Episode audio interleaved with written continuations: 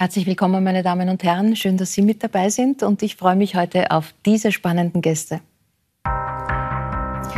35 Jahre trennen sie, die Liebe zum einfachen, reduzierten Leben und auch zu den Bergen verbindet sie. Diane und Reinhold Messner führen eine auf vielen Ebenen außergewöhnliche Beziehung. Nun hat das Ehepaar ein Buch geschrieben, in dem sie sehr persönliche Einblicke in ihr Leben und auch ihre Liebe geben. Skirennläuferin Elisabeth Kapaura kann getrost als Stehauffrau bezeichnet werden. Die 28-Jährige wurde in ihrer Karriere bereits mit unzähligen gesundheitlichen Rückschlägen und Verletzungen konfrontiert, war zuletzt auf den Rollstuhl angewiesen. In der Krise entdeckte sie eine neue Leidenschaft, das Radrennfahren und ist nun Spitzensportlerin in zwei verschiedenen Sportarten. Schon seit Jahrhunderten träumt der Mensch von Unsterblichkeit. Diesem Thema widmet sich die international renommierte Wissenschaftlerin René Schröder. Für wie realistisch hält die Biochemikerin, die nun einen Bergbauernhof betreibt, das ewige Leben? Und äh, wo steht die Wissenschaft heute? Herzlich willkommen, das sind heute die Gäste. Frau Schröder, ähm, das ewige Leben ist natürlich ein Gedankenexperiment. Das genau. wird es nicht geben. Sie sagen, drei bis 500 äh, Jahre Leben ist realistisch. Das weiß ich nicht, aber das würde ich mir wünschen. Das, das würde Sie sich wünschen. Das wäre, ja, schon. Das wäre die Im Idee. guten Zustand. Also das wäre, glaube ich, realistischer. Sollen wir das überhaupt wollen? Das ist eine andere Frage. Also ich habe noch kaum jemanden getroffen, der sagt, ah, super, ich bin ja ziemlich allein da. Mhm. Und wenn Sie sagen, eine Horrorvorstellung. Aber man muss das mal durchdenken. Man ist ja dann nicht alt. Also in Jahren ist man schon alt, aber man ist dann körperlich jung, man altert nicht. Mhm. Und die Wissenschaft ist relativ weit. Und es geht immer schneller, als man sich das vorstellen kann. Und es gibt einige Durchbrüche, die meiner Meinung nach, es ist ja nicht so ausgesprochen, ich, hab, ich war ein bisschen mutig, das auszusprechen, aber im Prinzip sind es nicht Jahrhunderte, sondern Jahrtausende. Die Religionen basieren ja darauf, dass, dass wir beleidigt sind, dass wir sterben. Wir wollen ja ein Leben nach dem Tod. Was soll das sein? Mhm. Also an sich, glaube ich, ist es die Hauptmotivation, die die Menschen haben, Fortschritte zu machen, ist, weil sie fest überzeugt sind, dass sie ein besseres Leben mhm. machen können für sich selbst. Und das tut ja die Menschheit. Aber müssen wir uns im Moment realistisch darüber Gedanken machen? Erledigen wir im Moment nicht eher das Gegenteil? Also ich bin optimistisch. Also ein paar werden ja, wir, wir machen sicher, also nachhaltig ist es sicher nicht. Überlegen Sie, wenn man 500 Jahre alt wird, jung und man könnte 100 Kinder kriegen. Also das funktioniert eh nicht. Aber es ist ein Gedankenexperiment und eigentlich so unmöglich ist es nicht. Mhm.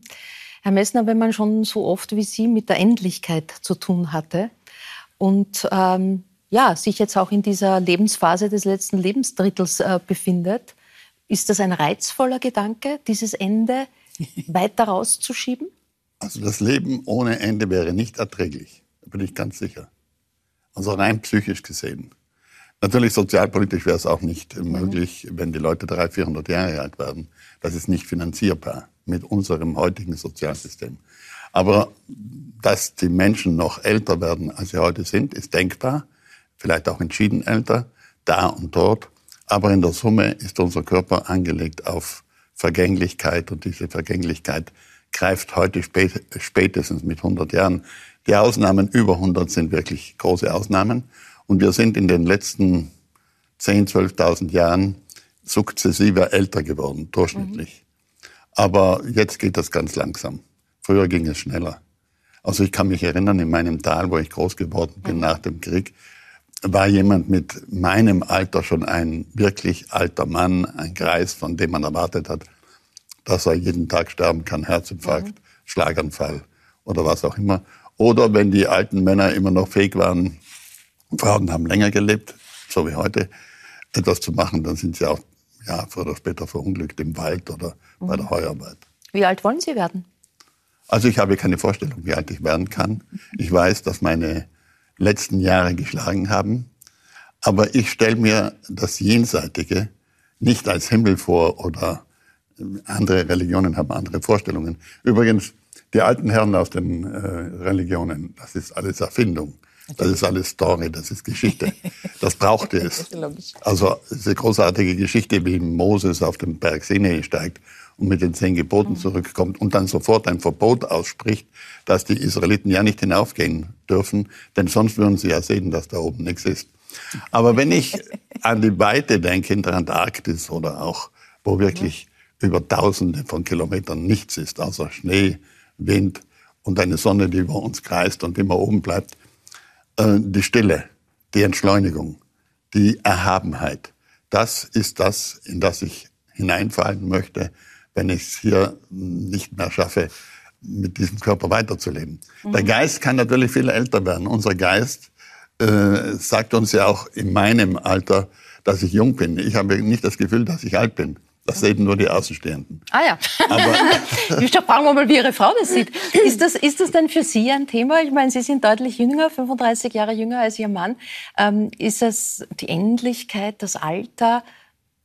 Wir reden darüber, ja. Sie reden darüber? Ja, wir reden oft darüber. Ähm, wir reden über das Altern, aber wir reden auch über Sterben, über den Tod jetzt eher nicht, weil wir ja alle nicht wissen, was der Tod ist, weil mhm. wir es mhm. nicht greifen können. Aber wir reden über Sterben, über Krankheit im Alter, was passiert, wenn Reinhold ein Pflegefall wird. Oder das kann mir auch passieren. Also das ist, hat ja nicht unbedingt was mit dem Alter zu tun. Aber das sind ähm, Themen, die wir abends diskutieren, die auch ganz wichtig sind, wenn man einen älteren Partner hat. Damit ich auch weiß, was wünscht er sich, mhm. falls ihm mal was passieren sollte. Das ist ganz wichtig. Das sind Themen, die sollte man nicht beiseite schieben, mhm. sondern offen und ehrlich diskutieren. Wie blicken Sie drauf? Ich finde es ganz wichtig, ähm, durch die Phasen des Alterns zu gehen. Also ich kann mir nicht vorstellen, auf ewig jung bleiben zu möchten. Also allein vom, von der Erfahrung her oder auch vom Aussehen her. Ich finde es ganz charmant, wenn man auch älter wird, graue Haare bekommt, die ersten Fällchen. Ich finde, das gehört ja, nicht zum Leben dazu. Die sind schon da, keine Sorge. Ja. Im, Im, Sport, Elisabeth Kapaura, ist es ja ein bisschen anders. Da wird äh, sozusagen der Unsterblichkeitsstatus durch Leistung beschrieben. Also es gibt diesen berühmten Satz von Hermann Mayer, der sagt, wenn ich, wenn ich jetzt Gold gewinne, dann bin ich unsterblich. Ähm, ist das ähm, so eine Idee, der Sie anhängen, zu sagen, ich möchte mich in Geschichtsbücher einschreiben. Das ist auch ein bisschen ein Antrieb für mein Tun. Ja, morgen grundsätzlich ist es, glaube ich, das Ziel von jedem Sportler, sich unsterblich zu machen. Ähm, klar, ich meine, der Hermann Mayer, der hat es wirklich geschafft. Ähm, es gibt aber viele, die es nicht nur mit dem Erfolg geschafft haben, sondern eigentlich mit der Story, die sie erzählen. Und ich glaube, ähm, ich werde mir eher der Seite anschließen. Ähm, das sind Sie auf einem guten Weg. ja, klar ähm, hoffe ich, dass der Erfolg ähm, noch kommt. Ähm, aber ich glaube, dass der Mensch, zu dem ich geworden bin, den bin ich nur geworden wegen mhm. meiner Verletzungen und wegen meiner Geschichte. Und das ist meine Story, die ich erzählen mhm. kann. Mhm. Das ist die berühmte Heldenreise die man geht, um sozusagen das, das zu werden, was man da salopp als unsterblich nennt. Ne? Also die Unsterblichkeit hat sich bei mir spätestens aufgelöst, als ich in Afrika, in der Sahelzone, also mehr oder weniger in der Sahara, Haufengräber gefunden habe, mhm. die nicht angetastet waren, 40.000 Jahre alt schätzungsweise. Wir wissen von den Menschen keine Namen, keine Daten, wir wissen nichts. Mhm. Und so geht es uns allen. Mhm. Die Unsterblichkeit gibt es nicht, auch nicht im Storytelling, auch nicht äh, als Fußnote irgendwo in der Geschichtsschreibung des Sports oder wo auch immer. Und das ist gut so. Und in Zukunft werden die Menschen wieder eben die Zeitungsseiten füllen, beziehungsweise Fernsehen füllen. Aber früher oder später verschwinden wir alle, auch in der Vorstellung der anderen. Mhm. Solange andere über uns eine Vorstellung haben, mein Bruder, der am Nanga Parbat gestorben ist, ist in mir lebendig geblieben. Bleibt dieser Mensch in irgendeiner Form noch vorhanden, mhm. lebendig, da, erinnert. Aber früher oder später löst sich das auf. Mhm. Ähm, nun, äh, Ihre Frau hat sehr offen gesprochen, äh, dass Sie darüber reden, über das gemeinsame Älter- und Altwerden, ähm, wenn vielleicht auch nicht mehr alles so gut geht, wie es jetzt geht. Gibt es dabei auf Ihrer Seite auch konkrete Ängste und Sorgen? Nein, ich habe meinen Grabstein bereits gebaut, richtig gebaut. Wir in mhm. Italien haben heute die Möglichkeit, bei der Gemeinde mitzuteilen, wo wir bestattet werden wollen. Mhm. Natürlich im Friedhof, wenn jemand so christlich bestattet wird. Aber man kann auch andere Bestattungen wählen, auch bei sich zu Hause. Mhm. Das muss aber festgeschrieben werden.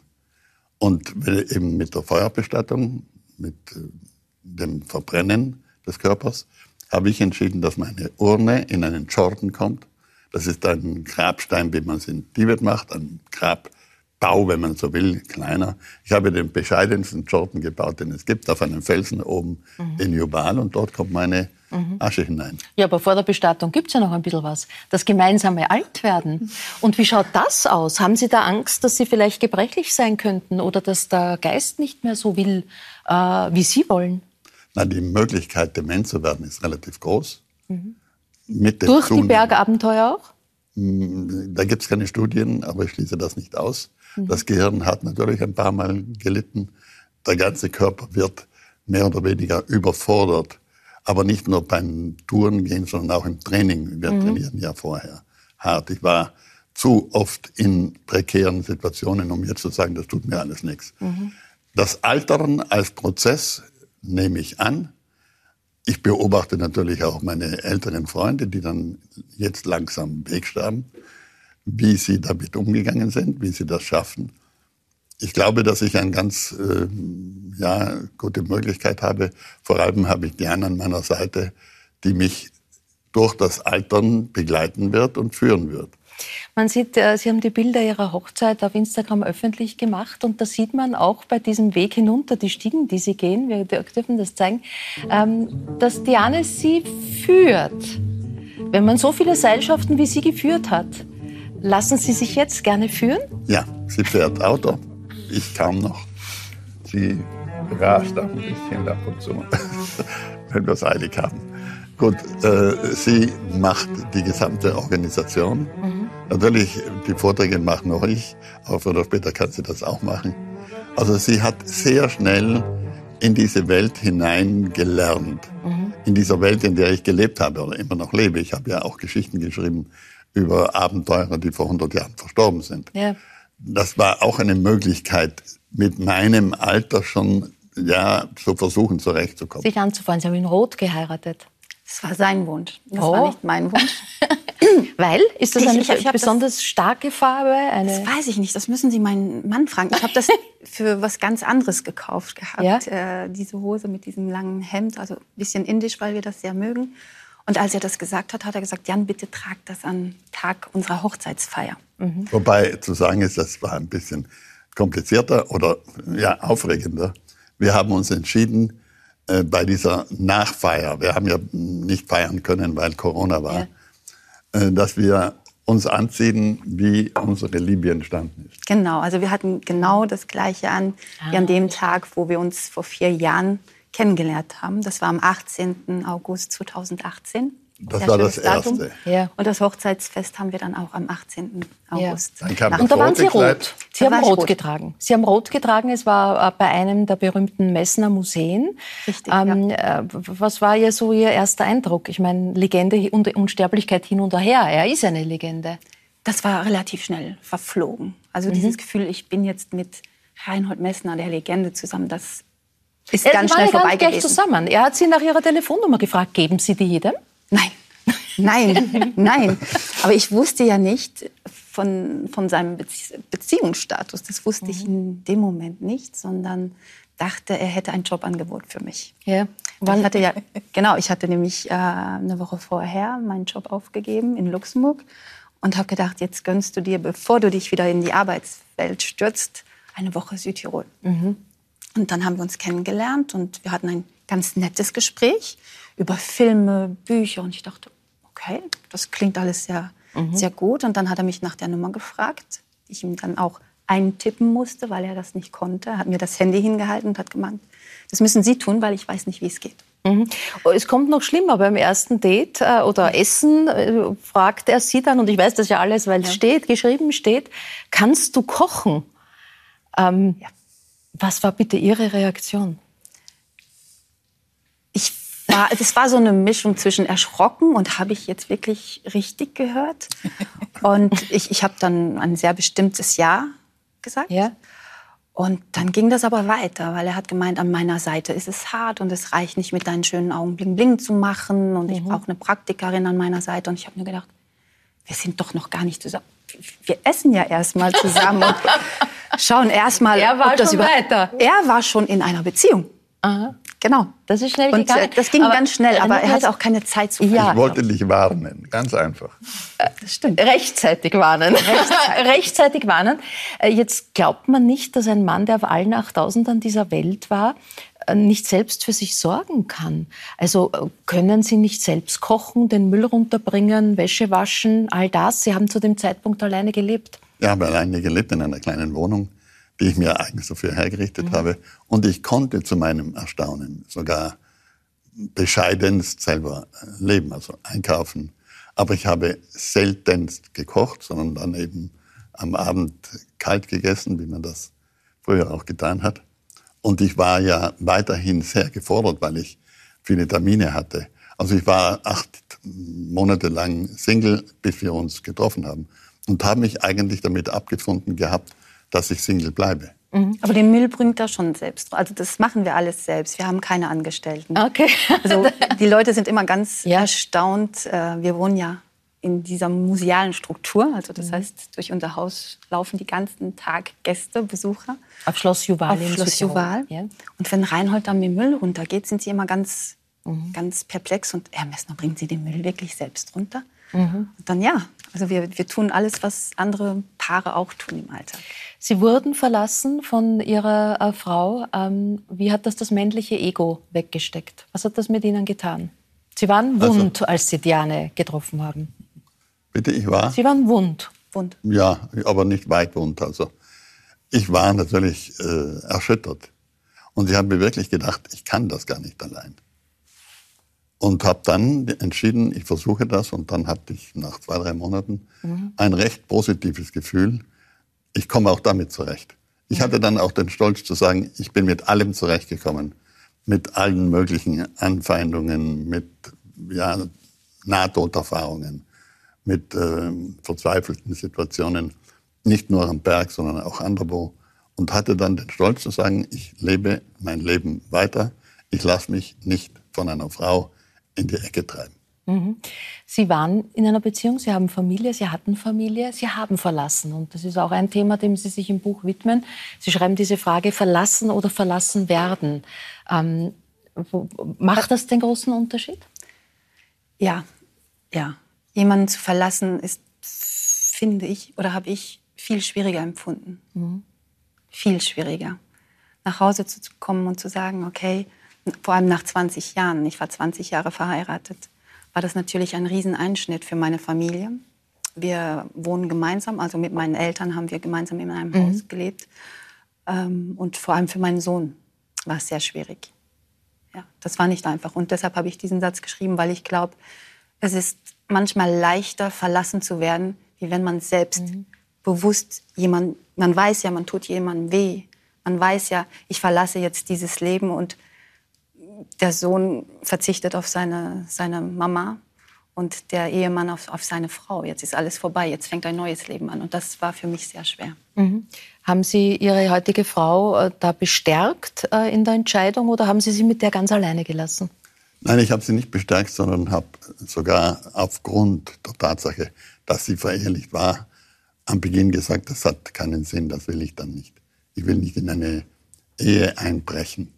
Aber Diane hat sich so entschieden und wir haben dann miteinander natürlich auch diese Geschichten durchdiskutiert. Und du hast das Thema im Buch aufgegriffen, verlassen werden oder zu verlassen. Und hat es dargelegt. Also das ist, das ist die Stärke dieses Buches, das ganz offen Probleme, Emotionen anspricht, die viele Leute haben. Auch das verschiedene Alter. Wo steht das geschrieben? In welcher ja, Lebensphilosophie, Religion, dass man gleichaltrig plus minus sein soll, wenn man heiratet? Das ist vielleicht der Idealzustand, aber muss nicht sein. Ähm, wenn man eine neue, neue junge Frau kennenlernt, erzählen, erzählen Sie ja alle Geschichten noch einmal? Nein, ich habe ja viele Geschichten erzählt. Also sie würde dann sagen, wahrscheinlich, du, das habe ich jetzt schon das dritte Mal gehört. Aber wir haben so viele Geschichten äh, zu erzählen, beiderseits, dass uns der Stoff dann nie ausgeht. Und jetzt machen wir ja zusammen. Also wir haben nicht das klassische geteilte Leben vor uns, du machst das und ich mache das, sondern wir machen das zusammen. Sie kam eine schon morgens, genau ein Morgen war es, mit dem fertigen Titel, mit dem fertigen Untertitel, mit den Kapiteln und hat gesagt, was sagst du denn? Buchidee. Und ich habe gesagt, das ist eine großartige Buchidee, die machen wir. Und jeder hat ähm, separiert voneinander die, seine Geschichten erzählt. Das Sinnstiftende ist der Verzicht. Darum geht es äh, in diesem äh, Buch. Wenn Sie jetzt heute in diesen Tagen hören, dass diskutiert wird, dass wir beim bevorstehenden Winter die Heizungen zurückdrehen sollten, 19 Grad wird irgendwie so ein bisschen als Limit angegeben, was denken Sie dann? Dass die Leute jetzt vielleicht das erleben, was wir seit vier Jahren leben. Also das, das tun wir ja schon. Wir, mhm. wir sind es gewohnt und ich glaube, es ist eine Gewohnheitssache auch ganz viel. Der Mensch mag keine Veränderung. Der ist es gewohnt, dass zu jeder Zeit alles verfügbar ist, dass man alles kaufen kann, dass es immer schön warm ist. Wir haben, glaube ich, einfach verlernt, auch zu verzichten. Mhm. Aber es ist ähm, sehr schön, wenn man dann mal wieder in eine warmen Raum kommt oder wirklich mal ein heißes Bad genießen kann und nicht äh, nur ganz kurz warm duschen kann, weil, weil das Wasser nicht verfügbar ist.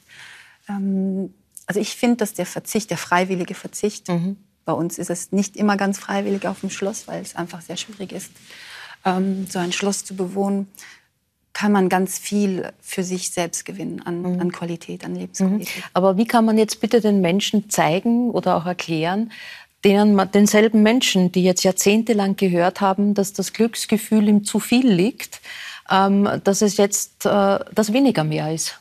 Also jetzt. Äh, Wie kann man es lernen? Unser Buch haben wir nicht gemacht äh, jetzt in dieser Krise, sondern vorher erfunden. Ja. Es kommt im richtigen Augenblick. Aber zwei, drei Sachen dazu. Erstens, früher haben die Menschen einen ganz anderen Zugang gehabt zum, ja, zur Energie. Wir haben lange Zeit ganz billige Energie gehabt. Wir haben mit der Industrialisierung 200 Jahre zurück äh, den Lebensstandard Jahr für Jahr verbessert. Uns geht mhm. es heute sehr gut. Und diese Diskussion, dass wir durch die fossilen Brennstoffe die Welt zugrunde gerichtet haben, schläft jetzt langsam ein, weil wir eine völlig neue Situation haben. Mhm. Mein ganzer Erfolg ist auf Verzicht aufgebaut. Ich habe angefangen mit äh, großer Expedition, neun Tonnen Ausrüstung am Nanga Parbat 70. Fünf Jahre später war ich mit Peter Haberl unterwegs und wir haben einen Nachttausender bestiegen mit 200 mhm. Kilogramm. Und zuletzt habe ich 60 Kilogramm gebraucht und 5000 Euro oder Dollar im heutigen Geldwert, um über eine neue Route allein auf einen Nachttausender zu stellen. Mhm. Das heißt, ich habe die Kosten reduziert auf ein Fünfzigstel. Aber damit habe ich dem ganzen Unternehmen einen Sinn gegeben. Mein Sinn war nicht, den Gipfel zu erreichen. Mein Sinn lag darin, es so zu machen. Und so konnte ich es machen. Anders hätte ich es gar nicht machen können, weil ich die Mittel nicht auftreiben mhm. hätte können. Ähm, Sie haben jetzt lang so gelebt, hatten diese Reduktion und auch den Verzicht, der zieht sich durch Ihr Leben. Das war bei Ihnen anders. Wie war bei Ihnen die Umgewöhnung? Sie sagen, es ist nicht so einfach in dem Schloss, wo Sie jetzt leben, eine kleine Wohnung eingerichtet haben. Was war für Sie anders und wie haben Sie es annehmen gelernt? Also ich bin bescheiden aufgewachsen in einer kleinen Wohnung. Ich habe mit meiner Schwester ein sehr kleines Zimmer geteilt, bin mit 18 dann ausgezogen ähm, und ja, habe mein Leben gelebt und habe erst ab dem Zeitpunkt eigentlich das genießen können, den Wohlstand genießen können. Ich habe ja auch viel gearbeitet und es ist nicht die, die, die kleine Wohnung, die, die schwierig ist. Es ist einfach dieses, dieses weit, also man muss sich vorstellen, der Parkplatz liegt schon mal ganz weit weg. Man muss alles zu Fuß hochschleppen und das ist relativ steil, um äh, einkaufen zu gehen. Also die Alltagsartikel muss man. Man überlegt Stunde, sich, was man kauft. Genau, man muss eine halbe Stunde runterfahren. Also ich genieße, dass wir mhm. das Privileg haben, uns selbst versorgen zu können. Wir mhm. haben Kamerun-Schafe, äh, wir haben Gärten, wir haben Obst, Gemüse, so viel wir wollen. Wir haben das Wasser kommt vom Berg. Das heißt, ich muss das Wasser nicht schleppen. Einen Kräutergarten. Einen Kräutergarten, ja, unbedingt. ganz wichtig. Die, die, die Dame neben, äh, vis-à-vis von Ihnen kennt das äh, fast alles, denn ja. sie ist nicht nur Biochemikerin und Wissenschaftlerin, sondern Bergbäuerin seit einigen Jahren ja jetzt schon, René Schröder. Ja. Leben Sie im Verzicht? Wie schaut das Leben am Bergbauernhof auf? Ich bin natürlich in Brasilien aufgewachsen da war es ganz normal, dass es vor der Regenzeit kein Wasser gab, dass man sich kalt schnell aufgeduscht hat, fünf, eine Sekunde nass gemacht. Also gab es diese Dinge nicht. Und früher waren auch war ein Zimmer warm im Haus. Das Stiegenhaus und die Schlafzimmer waren sowieso kalt. Man hat das Licht abgedreht. Also das ist für mich eigentlich nichts Neues. Es kam natürlich dieser Überschwang, dass man so viel Energie verschwendet hat. Und ich glaube, es wird jeden, ah, da ist mein Haus, mhm. jeden leicht fallen, mal zu überlegen, was brauche ich und was brauche ich nicht. Und wie viel schmeißt man weg und wo, wie viel wird. Und das ist, glaube ich, eine, eine, eine gesunde Übung für jeden. Mhm. Aber so, ich habe nicht das Gefühl, ich habe das Gefühl, ich, ich lebe im Oberluxus, weil die, die Aussicht ist so schön und das ist. Mhm. Aber es ist einfach. Aber auch nicht wieder so einfach. Aber es ist ganz anders. Es ist anders als in der Stadt. Ja, und ich möchte auch jetzt einen Windbaum aufbauen für Windenergie, dass ich so autonom bin. Strom hätte ich schon gern. Mhm. Und Internet und Wasser haben wir in den Brunnen, da pumpen wir das Wasser hoch und Kläranlage. Also ich versuche schon das Ganze als, als Projekt zu sehen, mhm. dass man keinen Schaden anrichtet. Wo sie gut leben können. Ja. Äh, Elisabeth, äh, wie Reinhard Messner jetzt sozusagen von seinem äh, Gebäck auf den Bergen ähm, äh, erzählt hat, das kennen Sie ja wahrscheinlich als, als Skisportlerin, hat man, muss man ständig packen. Wie, wie geht's da? Wird da auch aufs Nötigste reduziert oder kennen Sie diesen Gedanken gar nicht? Mm, grundsätzlich kenne ich den Gedanken schon wohl. Ähm, ich meine, ich lebe wirklich im Luxus. Ich fliege auf der Welt um, fahre meine Rennen, kann ähm, Gewand und Zeug mitnehmen, so viel wie ich brauche. Also da leben wir schon im Luxus. Ähm, klar reduziert sich das alles auf, auf eine Reisetasche.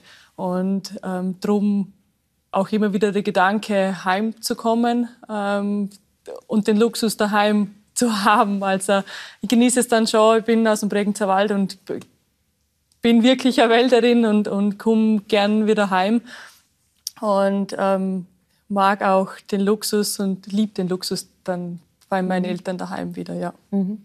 Äh, Sie sind ja auch vierfacher äh, Vater, Reinhold Messner, und Ihre Tochter Anna ist und war in der Fridays for Future ähm, Bewegung aktiv. Und das ist eine Generation der, so wird es jedenfalls in den Schlagzeilen jetzt verkürzt, der Sie die Leviten lesen, ähm, weil Sie sagen, eine satte Generation, die aus dieser Sattheit heraus jetzt auf die Straße geht. Ich, ein bisschen komplizierter.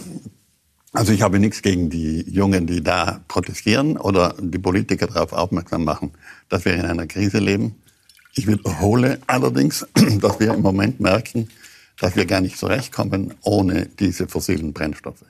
Seit kein Gas mehr fließt und kein Öl mehr fließt aus Russland, mhm. haben wir ernste Probleme und die Politiker raufen sich die Haare, um einigermaßen abzusichern, was ja ihre Pflicht ist, äh, in diesem Winter den Menschen in Europa einigermaßen den Winter erträglich zu machen. Was ich nicht verstehe, dass die jungen Leute nicht diskutieren, wie es zur ganzen Krise kam. Und das hat mit den letzten 200 Jahren zu tun. Vor 200 Jahren im Bauernhof war es gut, weil da hat man einen Ofen gehabt, von der Küche aus geheizt. Einen Warmofen nennt man das bei uns im Dialekt. Und die Stube war getäfelt und beheizt. Das war der einzig warme Raum. Es gab dann maximal einen, eine kleine Öffnung von dort ins Elternzimmer, aber alles andere war kalt. Die Leute mussten ganz bescheiden leben. Die mussten sparen, sie mussten reduzieren, sie mussten verzichten. Und dieses Müssen ist dann auch sinnvoll, weil gar nicht darüber nachgedacht wird. Mhm. Das wird dann nur in der Diskussion mehr oder weniger sinnvoll. Aber dieser Reichtum, den wir angehäuft haben innerhalb von 200 Jahren in globale äh, Industrialisierung, global vielleicht nicht am Beginn, aber Industrialisierung mindestens mhm. in Europa, in Amerika, und gleichzeitig der Verbrauch billigster Energie, Kohle, Öl und Gas. Und das haben wir irgendwo mhm. gehabt oder eingekauft. Und durch dieses Verbrennen ist der CO2-Gehalt in der Luft gestiegen. Damit ist die globale Erwärmung angeheizt worden und nochmals angeheizt. Und jetzt haben wir sie als ein Problem für die Klimakrise. Mhm. Die Klimakrise ist viel komplexer als die globale Erwärmung. Die Klimakrise mhm. hat mit den Jetstreams zu tun, mit den Golfströmen zu tun und mit vielen anderen mehr. Deswegen möchte ich das hier nicht weiter ausdehnen. Aber bei der globalen Erwärmung haben die jungen Leute recht. Mhm. Allerdings, sie diskutieren es aus einer Situation, die sie nicht benennen. Die, die, ich meine, wir wurden bestraft, wenn wir Schule geschwänzt haben. Die wollen nur mehr vier Tage in die Schule gehen und dann drei Tage frei haben. Mhm. Einverstanden. Es ist schon in Ordnung, dass Sie auch diskutieren. In den 60er Jahren haben wir das auch getan. Wenn ich mich auch immer als Einsteiger und nicht als Aussteiger empfunden habe. Aber ich möchte mit denen diskutieren und ich werde das auch tun, mhm. Äh, wie eben das Ganze gekommen ist. Mhm. Und dann muss man aufhören, den Eltern Böswilligkeit zu unterstellen. Äh, Diane, äh, Sie haben vorhin ein wichtiges Wort gesagt. Äh, Sie haben gesagt, freiwilliger Verzicht. Ähm, ich mag das äh, für viele Menschen, vielleicht auch welche, die uns zuschauen, ist das keine freiwillige Sache. Also mag das für die nicht äh, fast zynisch klingen, wenn man jetzt sagt, äh, der Wert und die, die Sinnfindung in der Reduktion im freiwilligen Verzicht? Der Verzicht ist, früher musste man verzichten, so wie Reinhold das auch erklärt. Als Kind war das selbstverständlich mhm. zu verzichten. Heute sind wir einfach nicht mehr in der Lage, glaube ich, das vieles zu ertragen. Wir haben ja auch eine enorme Wahlmöglichkeit. Ich meine, man braucht nur in den Supermarkt gehen, man hat 30, 40 verschiedene Shampoo-Sorten und dann kommt Conditioner dazu. Man, man lebt ja im Überfluss. Reinhold braucht nur eine Seife für das alles. Aber da wollte ich Ihnen was erzählen. ja, also ja. es wird ja immer schwieriger, weil einfach eine Wahlmöglichkeit da ist, die enorm ist. Und mhm. da müssen wir uns entscheiden. Wir müssen uns ja ständig für irgendwas entscheiden. Und wir, uns fehlt ja auch die Zeit, uns zu entscheiden. Und wir möchten gute Entscheidungen treffen. Und deshalb treffen wir manchmal auch falsche Entscheidungen, weil uns einfach die Zeit fehlt und einfach eine große Wahl da ist. Ob das jetzt äh, Alltagsartikel sind oder ob das auch bei Social Media so ist oder die Digitalisierung bringt ja auch nicht nur Vorteile, sondern auch Nachteile mit sich. Mhm. Das war schon immer so im Leben. Mhm. Ja. Eine Schröder, zur Seife wollte Ja, zu Seife. Ja. Ich mache auch Haarseifen. Mhm. Und ich bin begeistert von den Haarseifen, weil sie so einfach sind. Und unsere Mütter und Großmütter haben sich alle 14 Tage mal mit Haarseife die Haare gewaschen und das war, haben gute Haare gehabt. Und die Industrie hat es zustande gebracht, dass die meisten Frauen sich täglich mit einem Shampoo die Haare waschen, das so schlecht ist, dass sie nachher einen Conditioner brauchen. Ja. Und das jeden Tag. Und da muss man überlegen, wie viele Plastikflaschen das sind, wie viel genau. Detergenzien und alles in, in, die Abwasch gehen. Wir haben natürlich eine Kläranlage, also Conditioner ist bei mir ein No-Go. Und es ist eigentlich viel gesünder und viel billiger. Mit einer Haarseif kommt man ein halbes Jahr aus. Mhm, und das genau. denke ich mal, wie, wieso ist der Mensch als Konsument so leicht dazu zu bringen, dass er Dinge macht, die sinnlos sind? Das ist eine Marketingstrategie. Natürlich ist eine Marketingstrategie, aber ja, ich glaube, die Haarseife das wäre mal ein erster Beitrag. Ja, um aber es ist ja ein Anfang. Es ist ein, ein schönes Sinnbild für das, wie die Welt heute insgesamt funktioniert, genau. oder? Aber man muss auch nicht vergessen, dass um 1900 die Lebenserwartung für Männer 36 für Männer und für Frauen 38 war in Europa. Mhm. Das heißt, wir haben schon ein wesentlich besseres, längeres Leben. Ja. Und, und 2000 Jahre lang ist die Menschheit gar nicht gewachsen. Und dann kam natürlich die Industrialisierung und die Medizin und die Wissenschaft. Wir, wir leben schon im Luxus. Mhm. Aber wir tun auch zu viel vergeuden und teilweise ist den Leuten Fahrt. Mhm. Weil sie einfach, ich glaube, wir müssen schon, ich finde, diskutieren ist ganz wichtig. Und ich finde aber die Jugend, die hat natürlich die Zukunft vor sich und die, die kriegt diese Schwarzmalerei. Als wir jung waren, hat man das Gefühl, es wird immer besser. Und also 50er, 60er Jahre, es wird immer alles besser und vernünftiger und die Frauenrechte und es geht bergauf und in die richtige Richtung. Und heutzutage ist man zwar oben, aber man weiß nicht, in welche Richtung es gehen soll und was die richtige Richtung sein könnte. Das heißt, es ist ein, ein, ein in, der, in der Chemie nennt man das ein Ho Hochenergiezustand. Wenn zwei Stoffe miteinander reagieren wollen, müssen sie in einen Hochenergiezustand und dann in die nächste Reaktion mhm. wieder zurück. Und dieser Hochenergiezustand, in dem sind wir jetzt eigentlich und müssen überlegen, ob wir abkühlen und welche Entscheidungen wir treffen. Ähm, wenn Sie aber jetzt sagen, uns ist, vielen von uns ist jetzt schon Fahrt, ähm, dann ist ja sozusagen Ihre Ansage, es wird noch mehr werden, eine ja, gefährliche Drohung. Das sagt, eine gefährliche Drohung ist es nicht, man muss nur ein bisschen umdenken. Das sagt Yuval Harari auch. Die Artificial Intelligence wird uns sehr viele Entscheidungen wegnehmen. Maschinen werden sehr viel Arbeit machen. Mhm. Wir werden einfach lernen müssen, zu existieren und froh zu sein und das genießen, die Gegenwart. Mhm. Das heißt, wenn man eine Ewigkeit oder lang lebt, das ist für mich schon eine tolle, man muss umdenken. Ist aber eine schöne Vorstellung, dass man in der Gegenwart leben kann und nicht immer überlegen, also so und so viele Jahre habe ich noch bis zur Pension, dann muss ich das machen, dann muss ich den Kredit abzahlen und dann ist eh aus. Das fällt ja alles flach. Das ist ja wirklich wesentlich mehr ein Seinszustand. Und das müssen wir einfach lernen. Und ich glaube, das sind die wahren Werte, die das Leben wirklich schön machen. Und ich finde ja eigentlich wunderbar, dass man dann eine Schneevorstellung hat und die Ruhe und ja, das kann man auch im Diesseits haben. Das ist schon diese ist die Entdeckung der Langsamkeit. Und das ist, ist, die Zeit hat eine andere Bedeutung. Aber da wir wissen zum Beispiel, uns ist sehr bewusst, dass ja. unsere Zeit begrenzt ist als Paar. Ja, ja. Und das macht es umso intensiver. Mhm. Ja. Da lässt man auch mal fünf Grad sein. Und schaut über einiges hinweg, wo man früher und sich vor allem, was wichtig ist. Also meine Philosophie ist zu überlegen, ist es wichtig, ist es nicht wichtig. Die meisten Entscheidungen, die mir im Leben fallen, sind vollkommen irrelevant und unwichtig. Aber wenn es eine wichtige Entscheidung gibt, da muss man sich genau überlegen, was man tut und das auch wirklich genießen. Sie sagen, die Wissenschaft ist schon recht weit. Äh, Ja. Was heißt das? Was ist das Prinzip? Wie kann es denn gelingen? Naja, es, dass ist, wir alle es war vor ein paar Jahren, dass man entdeckt hat, dass es Mutanten in dem Bierhefer oder in dem Fadenwurm gibt, dass die dann länger leben. Das heißt, da kam der Gedanke, aha, äh, es gibt genetische Variationen, dass die Langleblichkeit zunimmt. Das ist eine schon eine enorme Entdeckung. Und dann hat man überlegt, die Altersforschung ist ja enorm schnell vorangegangen. Warum altern wir? Wir müssten ja vielleicht nicht altern. Ja, aber warum haben wir alte Zellen und was ist das Problem der alten Zellen? Das Problem der alten Zellen ist, dass sie nicht sterben, sich nicht heilen, ihre DNA nicht reparieren, sich entzünden, klumpen und das Gewebe rundherum, alte diese Alterserscheinungen. Und das müsste ja eigentlich nicht sein. Weil Das Problem der alten Zellen ist, dass sie nicht sterben können, dass von Stammzellen frische nachgemacht werden. Das wäre ja der Zustand, der normal wäre. Also es geht um Aber eine Art Saubermachen. Sauber machen, genau. Und mittlerweile gibt es auch eine Droge. Man hat dann untersucht, was ist in den alten Zellen, was läuft da schief. Da gibt es ein Gen, das FOXO4 heißt es. Das Protein sitzt im Zellkern und hält ein anderes fest, das P53, was eigentlich der Wächter des Genoms ist und zuständig, dass die Zelle sterben müsste. Und es gibt so eine neue Droge, die sozusagen das bindet, sodass P53 frei wird und dann kann die, Stelle, die, Zelle, die alte Zelle sterben. Das ist das Ribosid. Nein, das ist Das die ist- Apoptose. Das ist der kontrollierte Zelltod Ja. was eigentlich jeder Organismus haben sollte und wir haben es auch. Aber Sie empfehlen so eine Verjüngungsdroge, die man auch zu Die sich noch, nehmen kann. das ist nicht das Ribosid, nein, das, das nehme ich schon, das gibt schon längst. Ja. Diese Droge ist erst bei Ratten untersucht worden.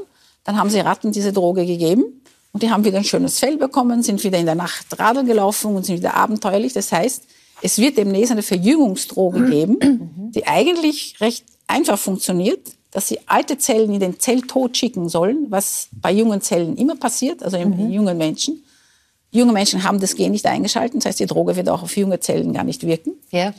Und ich glaube, und ich habe nachgeschaut, gegoogelt, es sind schon etliche Firmen, die eine ganze Reihe von solchen Drogen machen. Aber mit- sind noch nicht zugelassen am Markt. Nein, noch lang nicht. Noch ich lang glaube, es gibt auch Phase 1 Studie noch nicht. Ich würde mich sofort melden, das zu testen. Das ist einmal ein Versuch, das sozusagen, weil es gibt ja die Hydra und es gibt einige äh, Meereslebewesen, die das können. Mhm. Die regenerieren sich ständig. Die tun eben alte Zellen eliminieren und auch Stammzellen neu machen. Und wir haben auch noch ein Problem mit unseren Stammzellen. Wir haben Mhm. nicht genug Stammzellen. Und dadurch, dass wir so komplex sind, sind unsere Mhm. Stammzellen nicht, nicht, die kommen nicht nach. Das müssen wir auch Stammzellen Aber Sie setzen ja aktivieren. nicht nur auf die Wissenschaft, sondern schreiben auch zehn Gebote, was jeder jetzt schon tun Genau. kann. Ja? Weil natürlich das Experiment an Embryos zu machen, wird ja hunderte Jahre dauern, bis Ja. man das weiß, ob das funktioniert. Äh, Ein, ein äh, Gebot, ähm, das ich ganz interessant gefunden habe, das oft unterschätzt wird, ist das Ausatmen. Genau. ja, die meisten Menschen sind so, halten die Luft an. Ich kenne so viele Menschen, die nicht mehr die Luft anhalten. Sag ich, bitte doch mal ausatmen. Und das Ausatmen ist eigentlich, das wissen Sie wahrscheinlich am allerbesten, wie wichtig Ausatmen ist, oder? Können Sie, können Sie gut atmen? Ich glaube, dass jemand, der in große Höhe steigt, gezwungen ist, richtig zu atmen. Sparsam damit umzugehen. Ja. Ja. Auch beim Yoga tut man ja länger ausatmen als, als einatmen. Ja. Aber das, ist, das stimmt, das ist halt so ein Phänomen. Das ist auch wie zum Beispiel beim Vortrag. Die Leute sitzen ganz angespannter und dann sagt man mal, setzen Sie sich mal bequem hin und dann hört man das so richtig. Aber wieso saßen Sie nicht gleich bequem? Ja. Das wäre ja eine Möglichkeit, aber wir sind sehr angespannt. Elisabeth, ich. wie geht's Ihnen als Spitzensportlerin? Können Sie gut atmen? Können Ja. Sie gut ausatmen? Gr- Grundsätzlich ja. Ähm, ich mein, ich habe mich im Austauschsport versucht und wie der Reinhold sagt, äh, da lernt man atmen, wenn man es noch nicht kann. Ähm, na, also ich glaube schon, ähm, gerade so ein bisschen das Loslassen ähm, ist, glaube ich, auch ein bisschen psychologisch ähm, angehaucht. Ähm, drum, also ich glaube schon, dass ich gut atmen kann. Mhm. Macht sie eigentlich Entspannungstraining auch im Spitzensport? Gibt es Yoga-Einheiten? Oder nur ja nicht? Ja, wohl, gibt's wohl. Ähm, bei uns aber dann eher wieder in Richtung Spannungsaufbau. Ähm, jetzt weniger Spannungsabbau im Spitzen- im Spitzensport, aber ähm, bei mir wohl auch am Programm, ja. Ein weiteres Gebot René Schröder heißt genießen. Ja. Was? Ja, was einem gut Alles. tut. Na, jeder genießt was anderes. Ja. Ich genieße schon eine Schokolade, eine nette Runde, eine Diskussion. Also ich genieße eigentlich am meisten Menschen. Mhm. Auch die mich oben am Berg besuchen, dass man ihnen alles zeigt, dass man alles machen kann. Welche Wein, Kräuterweine man machen kann für das Gehirn. Es gibt ja enorm viele Daten und enorm viele Dinge, die gemacht werden, die nicht beachtet werden. Mhm.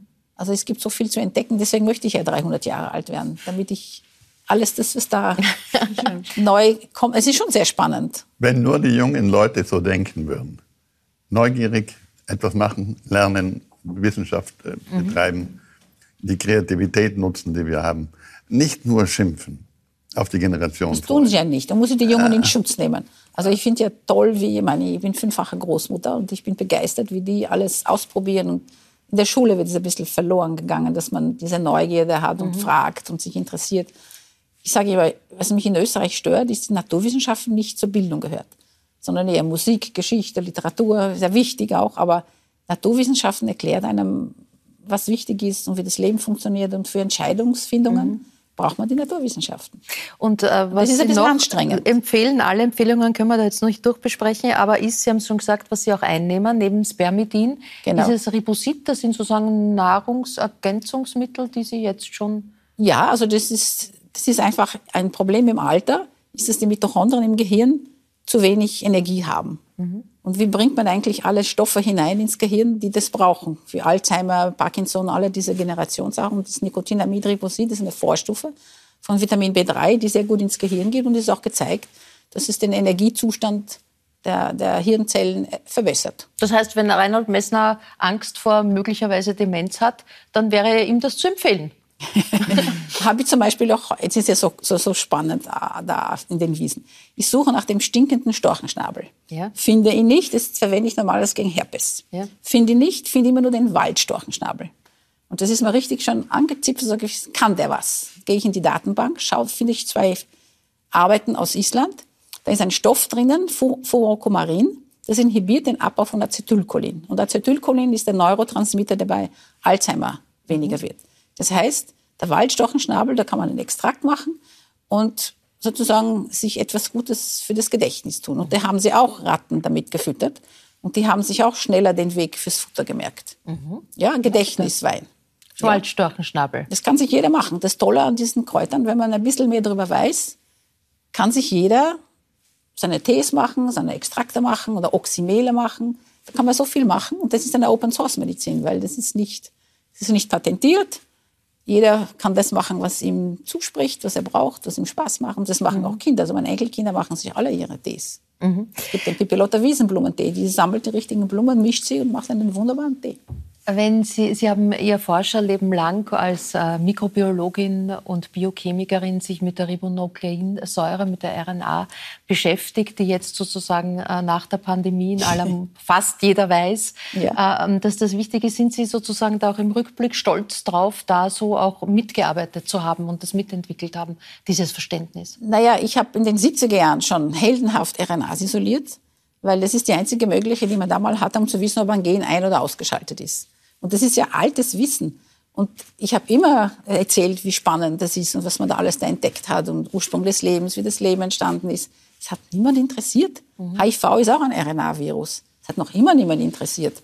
Jetzt, weil die mRNA-Impfung, wo alle Angst haben, weil sie nicht wissen, was es ist, das ist eigentlich nicht wirklich neue Musik. Mhm. Ja, ob ich stolz bin, ist eine, ich bin eigentlich dankbar, mhm. dass ich diese Phase 40 Jahre lang miterlebt habe, wo man alle diese Eigenschaften der RNA entdeckt hat und es kommen trotzdem immer neue und nochmal neue. Und das, ich habe auch damit gearbeitet, das ist eine Methode, die nennt man Celex, wo man neue RNAs in vitro evolviert mit neuen Eigenschaften. Weil wenn wir vorausgesagt haben, die RNA ist das Molekül, was das Leben hat entstehen lassen, muss es sehr viele Dinge können. Mhm. Und dann haben wir nachweisen wollen, dass es in der Lage ist, das wirklich zu machen. Weil Evolutionsforschung ist ein bisschen frustrierend, wenn man nie sagen kann, ist es ein Faktum, so war es. Man kann nur zeigen, dass es chemisch möglich ist, dass es so gewesen mhm. sein könnte.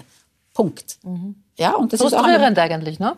Nein, das ist eine bestimmte Bescheidenheit, die man einfach erkennen muss. Wishful Thinking ist sehr gefährlich in den mhm. Wissenschaften. Mhm. Also man muss, auch wenn man eine Theorie hat, die möchte, dass sie richtig ist, weil das, dann werde ich vielleicht berühmt, das ist total der falsche Weg. Mhm. Also man muss wirklich aufpassen, dass man sich nicht leiten lässt durch die Begeisterung, die man hat. Große Freude fürs Wissenschaftsland Österreich. Anton Zeilinger Super. wird mit dem äh, Nobelpreis äh, in Physik ausgezeichnet. Sein Vater war Biochemiker, war Professor und Rektor an der BOKU. Ich habe mir gedacht, Sie sind ihm vielleicht begegnet sogar. Nein, das wusste ich jetzt nicht. Nicht. Was, was bedeutet der Nobelpreis für das Wissenschaftsland Österreich? Ich glaube, sehr wichtig. Wir haben ja den Nobelpreis vor zwei Jahren verpasst, weil die Emmanuelle Charpentier, die für die Genschere, die war an der Uni Wien. Mhm. Und die ist nicht verlängert worden wegen dem Kollektivvertrag, weil da muss man definitiv gestellt werden und man wollte sie nicht definitiv stellen. Also die Uni Wien hat da wirklich was verpasst und da ist sie mhm. nach Schweden. Ähm, das ist ganz wichtig. Es ist sehr motivierend und es bringt auch die Leute, es, es hat zwei Seiten. Es gibt viele Leute, die ständig auf den Nobelpreis warten und eigentlich so aufgeregt sind. Ich kenne einigen, den Sid Altman, den hat den Nobelpreis für die katalytische RNA, der hat gesagt, er hätte lieber den Nobelpreis nicht bekommen. Weil das hat ein Leben negativ verändert. Es waren alle neidisch, alle waren der Meinung, es steht ihm nicht zu, es waren mhm. auch andere.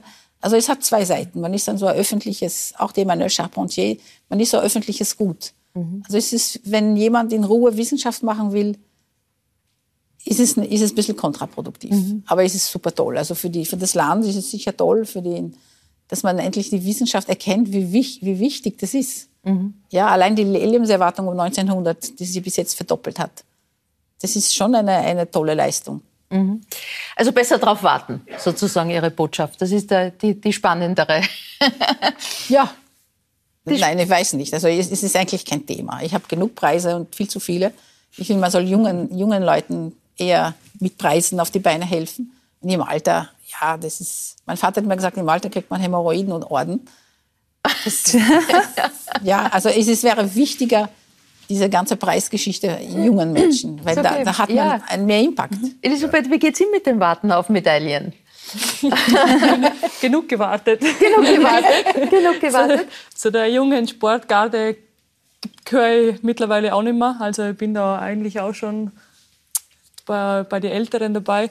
Drum, also ich bin überzeugt, genug gewartet. Ich wäre bereit. Genug gewartet und Sie haben ja sehr früh begonnen und, und sehr, sehr jung schon große Erfolge gehabt, waren ja schon mit 15 Junioren mhm. Weltmeisterin äh, damals und dann kamen einfach Unfälle, Unfälle, Unfälle, schwere Verletzungen. Ähm, warum macht man überhaupt weiter?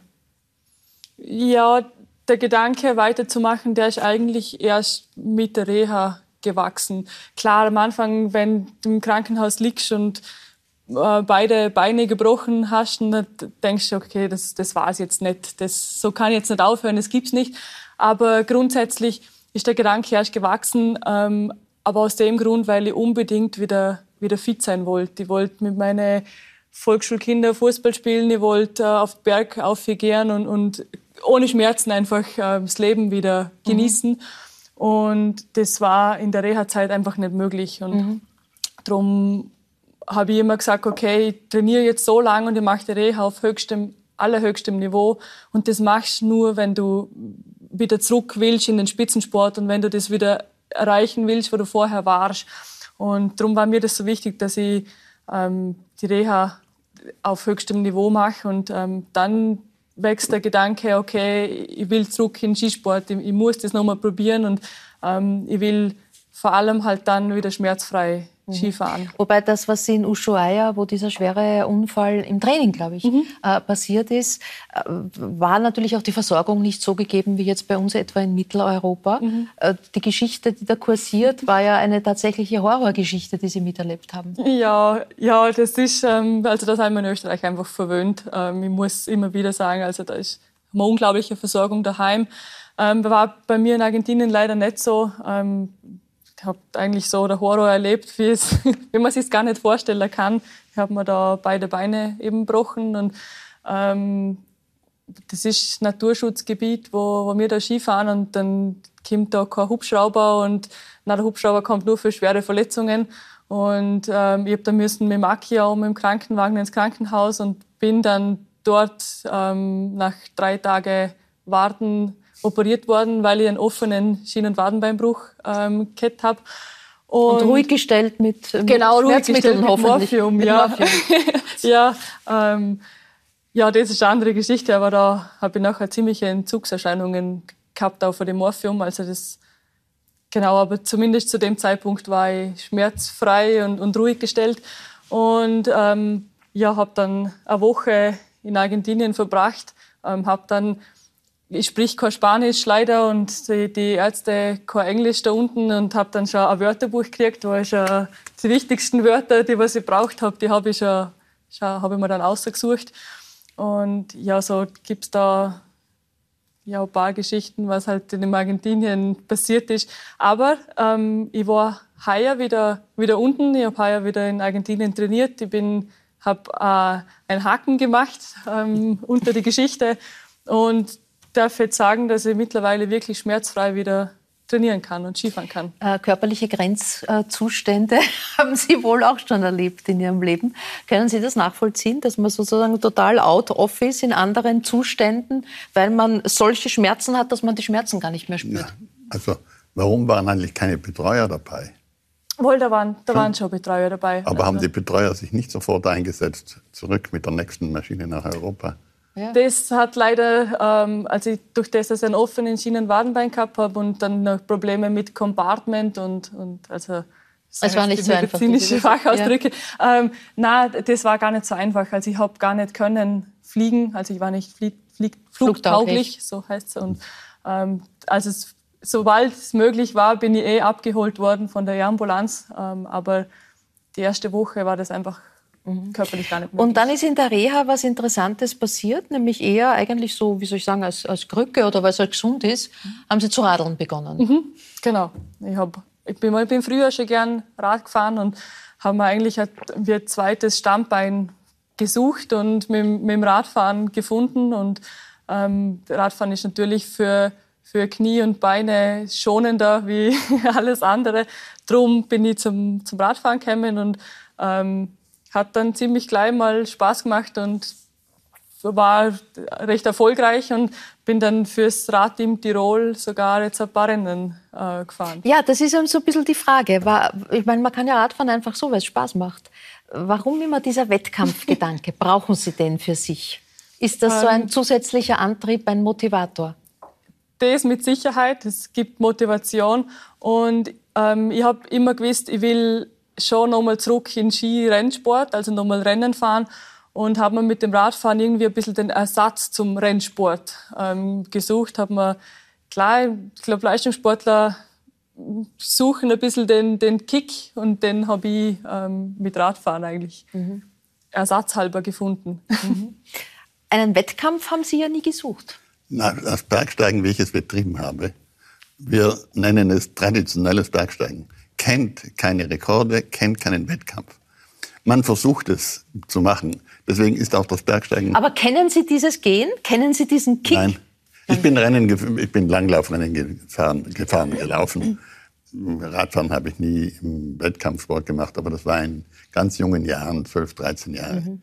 Aber das Abenteuer könnte man nie im Vergleichsmodus betreiben. Das wäre viel zu gefährlich. Mhm. Was wir tun, ist im Grunde hinausgehen in eine gefährliche Welt, lebensgefährliche Welt und dabei überleben das. Die Kunst ist das Überleben. Bei uns gibt es ja auch keine, keine Rettung, es gibt keinen doppelten Boden, wenn man wirklich traditionell bergsteigt. Man ist weit, weit weg von der Zivilisation, deswegen darf nichts passieren. Mhm. Und wenn etwas passiert, ist es häufig tödlich, leider. Mhm. Ähm, jetzt, äh, es gibt äh, Esther Ledetzka zum mhm. Beispiel, ist eine Athletin, die Olympiasiegerin wurde im Snowboarden und im alpinen Skisport. Ähm, können Sie sich vorstellen, sozusagen zwei, zwei sportliche Karrieren nebeneinander laufen zu lassen? Geht das überhaupt mit so unterschiedlichen Sportarten? Genau, der Punkt ist, dass das Skifahren und, und Radsport von den Jahreszeiten wird es sich ausgehen. Von den Jahreszeiten wäre es feiner wie bei der Esther, das auf jeden Fall. Aber es ist, glaube ich, zu unterschiedlich. Ich meine, Skifahren ist einfach kraftbetont, ähm, Radfahren ist ähm, ausdauerbetont. Ähm, das ist vom Trainingsaufwand dann einfach zu viel Unterschied. Ähm, das hat funktioniert auf, auf dem Niveau, wo ich das betrieben habe, das Radfahren. Ähm, da brauche ich jetzt nicht tausende Kilometer Fahrer, sondern ich habe eigentlich mein Reha-Programm Klar, das ist am Anfang viel, viel Radfahren, weil andere Sachen habe ich eigentlich nicht, nicht machen können. Ähm, und darum bin ich da ein bisschen eingewachsen ins Radfahren. Aber so wie es jetzt die Esther auf allerhöchstem Niveau betreibt, beide Sportarten, ähm, Das braucht das, mehr. glaube ich, dann brauche ich einfach mehr, mehr mhm. Training fürs Radfahren und die Zeit habe ich nicht, weil ich einfach. Es war Ihre Rückkehr in den Weltcup-Zirkus, war sehr emotional für, mhm. für alle Kolleginnen, äh, für die Betreuer, aber auch für Sie. War es mehr Überwindung, mehr Angst? Ähm, wie gehen Sie überhaupt mit dem Faktor Angst um, wissend, was alles passieren kann? Mhm, Angst in dem Sinn, also über einen Respekt, einen, einen gesunden Respekt. Ich, das ist, der Unfall ist natürlich irgendwo im Hinterkopf. Klar versucht man den zu verarbeiten, zu vergessen, aber irgendwo in, in Extremsituationen ist der Unfall immer bei mir. Aber ähm, ich bin eigentlich seit dem Tag, seit ich schmerzfrei Ski fahre, ähm, ist das Thema Angst bei mir jetzt nicht mehr so groß, nicht mehr so präsent im Kopf. Also eigentlich habe ich den Moment braucht, wo mein Körper wieder, wo ich das Gefühl habe, okay, mein Körper ist jetzt wieder richtig bereit. Ähm, seitdem bin ich auch im, im, Kopf wieder, wieder bereit für, für Extremsituationen. Mhm. Ähm, von mir aus auch wieder Stürze. Wie schön war es, die Anteilnahme aller anderen Konkurrentinnen zu sehen? Das war ziemlich cool. Also ähm, ich bin in, in Lienz Vorläufer gefahren und war wirklich froh, dass ich nur Vorläufer war, unter Anführungszeichen, ähm, weil es wirklich, also es war emotional, es hat extrem viel Kraft gekostet. Ähm, es hat aber so gut getan, ähm, zu sehen, dass die das einfach alle mit, irgendwie mitgekriegt haben, dass die, die, die waren da bei mir, die waren die, eigentlich die ganze Reha bei mir, obwohl sie ihre Rennen und ihre Aufgaben gemacht haben. Aber ähm, das war ziemlich cool zu sehen, dass da schon ein Haufen Leute hinter mir stehen, die was ich in dem Moment nicht gesehen habe. Mhm. Die Weltcup-Saison steht bevor, beginnt Ende Oktober in mhm. Sölden. Da sind Sie, glaube ich, noch nicht dabei, mhm. Äh, jedenfalls nicht geplant. Wenn alles gut geht, dann Ende November in Amerika. Genau, das wäre der Plan. Ich hoffe, der funktioniert so. Ähm, na, Sölden geht sich jetzt wegen verletzten Status, ähm, da gibt es eine FIS-Regel, mhm. dass ich jetzt acht Monate kein Rennen fahren darf. Mhm. Darum geht sich Sölden nicht aus. Und ähm, ich bin aber hoffentlich dann fit für Amerika. Ähm, der Plan wäre, dass ich dann Ende November eben mhm. in Killington am Start bin. Und dann kommt der Nobelpreis. oder, vielleicht die Medaillen. Die, oder vielleicht auch die Medaillen. Ja, vielleicht genau. doch die Medaillen. Wir drücken die Daumen. Ich sage Dankeschön, Danke. wünsche alles Gute. Danke meinen Gästen, dass Sie heute Dankeschön. bei mir waren. Danke, meine Damen und Herren, für Ihr Interesse. Würde mich freuen, wenn Sie auch nächste Woche mit dabei sind. Ich freue mich dann auf den reisenden Michael Schottenberg. Es wird Waldpädagoge Jürgen Thomas Ernst da sein, die Schauspielerin Stefanie Reinsberger und äh, die Weltmeisterin im Mountainbike, äh, Valentina Höll, schaut vorbei. Das dann in einer Woche für heute. Gute Nacht und auf 是什？